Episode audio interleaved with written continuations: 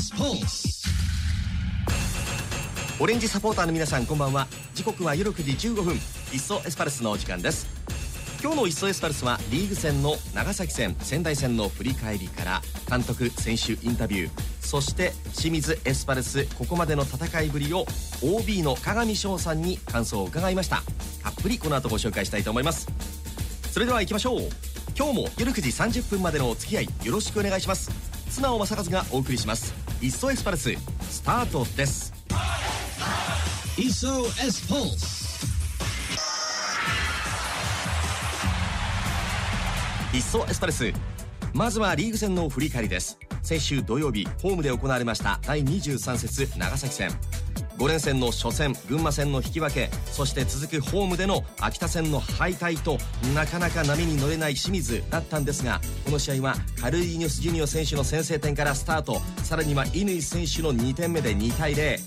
ここまでは非常にいい攻めを見せていました前半。そして折り返した後半は相手長崎の選手交代からリズムが変わっていきます。パンマ・デルガド選手そして澤田選手そうです。エスパルスにいたあの澤田選手の得点で2対2の同点に追いつかれます。がしかし後半アディショナルタイムさあ試合終了間際というところで北川光也選手の得点で3対2の勝利ということになりました。5連戦の3試合目にして勝利をつかんだ清水エスパルスです。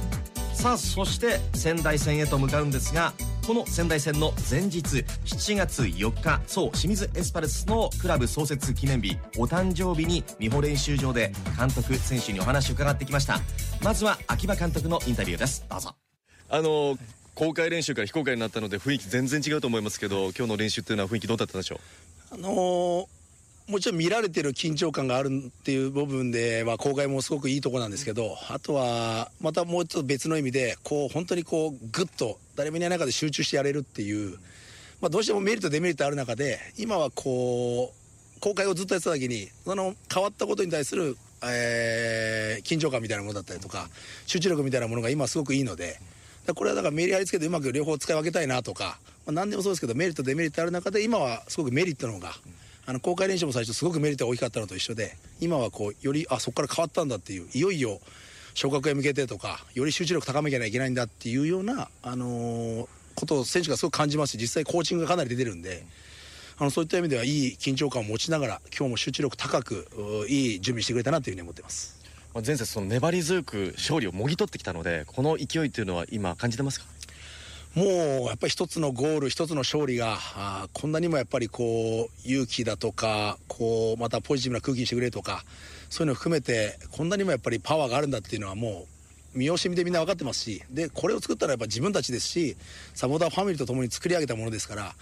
あの決して誰かがくれたものでもあの待っててきたものではないので自分たちでしっかり手に入れたものですからこれを手放さないように。あのこの価値をより大きなものにするためにもこの後のアウェー2つすごく大事になりますし特に明日のまず水曜日の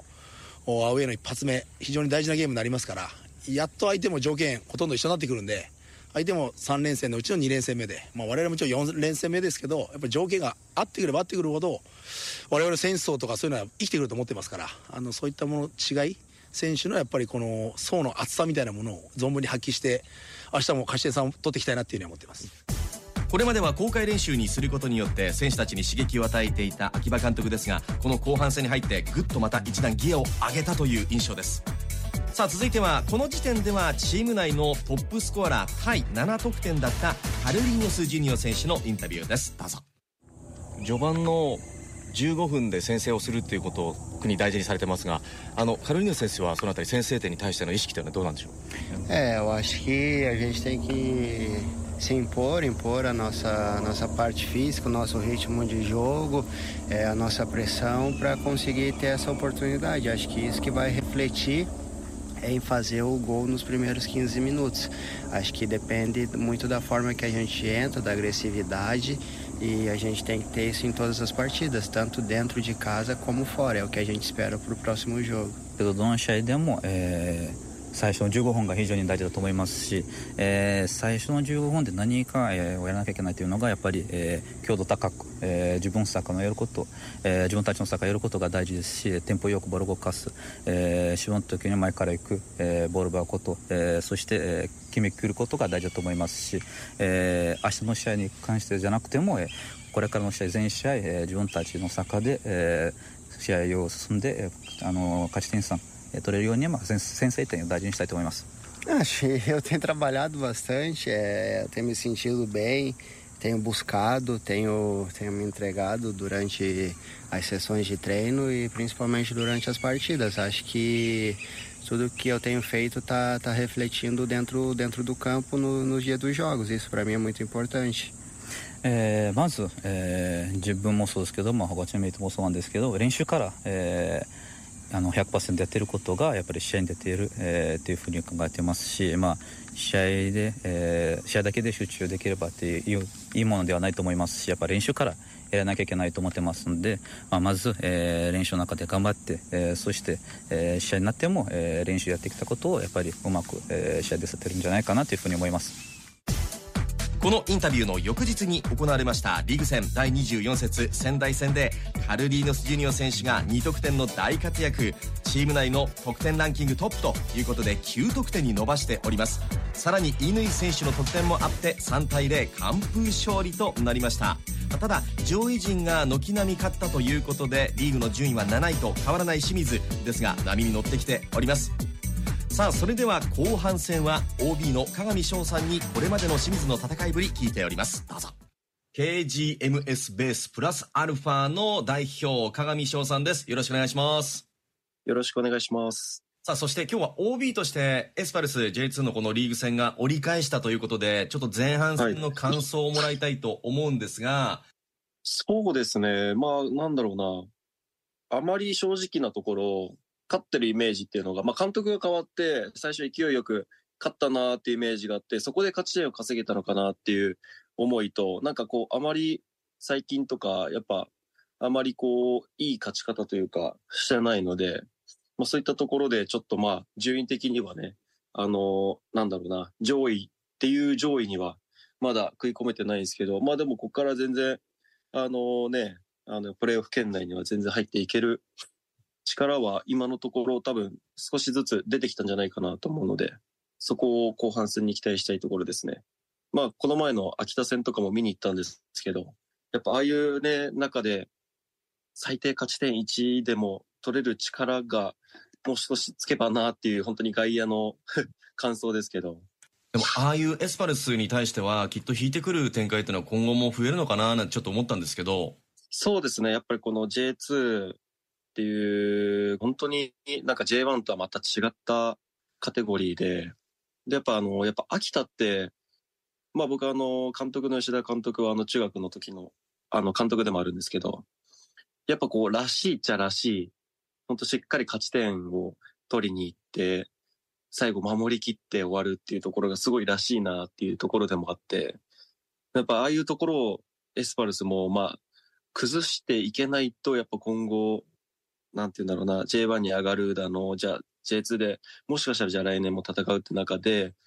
じゃあそういったところでやっぱあそこを崩しきれないとやっぱ難しいのかなっていう思いはあります。さあそのためにはどうやって崩していくかってことですけど何が大事になっていくんでしょうね今後は。そうですね僕まあ最近本当にこう直で見た試合があの秋田戦だったので秋田戦をこう見た感じで言うとやっぱああいう引いた中でやっぱセンターバックがあのアタッキングサードぐらい、ハーフラインを超えて、やっぱ上がってるってことが、まあ、なんだろうな、異常っちゃ異常っていうか、うん、なんかすごいこう、攻め込んではいるけど、あの、結局攻め手がない。だからなんか周りで回してるイメージがすごい強くて、外回りで。だからやっぱああいう時に、こう、フォワードにとか、ボランチにとかに対して縦パスとか、本当にバイタルエリアに放り込めるというか、うん、そういったこう、もっとチャレンジのあるパスがもう少し多く入ると、相手も怖いし、こう、そこからもしかしたら崩せるっていう形ができると思うので、まあ、そういったこう、パスがもっともっと入ってほしいなっていう。あと余談ですけれども、相手、秋田はね、水谷選手もいましたからそうですね。拓磨もすごい、あの、いい働きしてたんじゃないかなっていう、ちょっとちょこちょこ嫌な部分が見えたかなっていうのはあって、なんか、僕も、ああ、なんか拓磨と荒野がやってるなとか、外から見てて、いや、本当にこう、嫌な選手ではありましたね。ねえ。さあそしていわゆる後半戦2周目に入っていくわけですがこの選手に注目していきたいなっていう方は誰ですか？まあ僕的に2人、あの、北川光也選手と北爪選手、ここの2人にはすごい僕は期待をしていて、まあ光也は、まあ後輩でもあるんですけど、あの、まあね、最初の前半の方はなかなかね、チャンスが、まあ真ん中の方で出れずとかで、結構苦しい思いをしてたと思うんですけど、でも最近になってようやくこう点も入れ始めて、調子が本人の調子が上がってきてるのかなっていう思いはあるので、ま、そういったところでね、あのーまあ、もともとエスパルスに在籍していて、まあ、下部組織から上がってきたってところで、こう、荒野がこうね、点を取れば、それだけで多分本当にチーム的にも盛り上がるし、サポーターの人もすごい盛り上がるとは思うので、まあ、そういったところでは、ここから勢いに乗って、得点を量産できれば、もっともっと上位を狙えるかなって思うので、あとは本当北爪選手に関しては、僕もあの、プライベートでもちょこちょこ仲良くはさせてもらってるんですけど、やっぱあの、なんだろうな、なんかサイドバックなのになんでそんなところにいるのとか、本当に見てて思うところがあるので、でもやっぱそういったところからアシストだったり、得点が生まれたりっていうのがすごいあるので、前半戦に引き続き後半戦もそこはそのままでもっともっとエスパルスに貢献してほしいなって思いはあります。ご自身としてはこの下半期いよいよサッカースクールが始まったということですよね。はい。まずチーム名スクール名が KGMS ベースプラスアルファ。このスクールっていうのはどんな人を対象にしたスクールなのか教えてもらっていいですか？あの、基本的には、えーっと、小学生の1年生から6年生が対象になっていて、で、そのまあ、ベースプラスアルファっていうところで、あの、ベースが本当に基礎基本、もう本当に僕があの、エスパルスで一番大変だったっていう止める、蹴る、運ぶとか、本当にそういった基礎のところ。で、プラスアルファが、あの、本当に個人の特徴を本当にあの、活かしてほしいなっていうところで、それをこう武器にしていってほしい。やっぱ、やっぱそのライバルと差をつけるのはそういった特徴の武器であると思うので、まあそういったところをあの、どんどんどんどん伸ばしていってほしいっていう思いで、この二つを、あの、スクール名に入れました。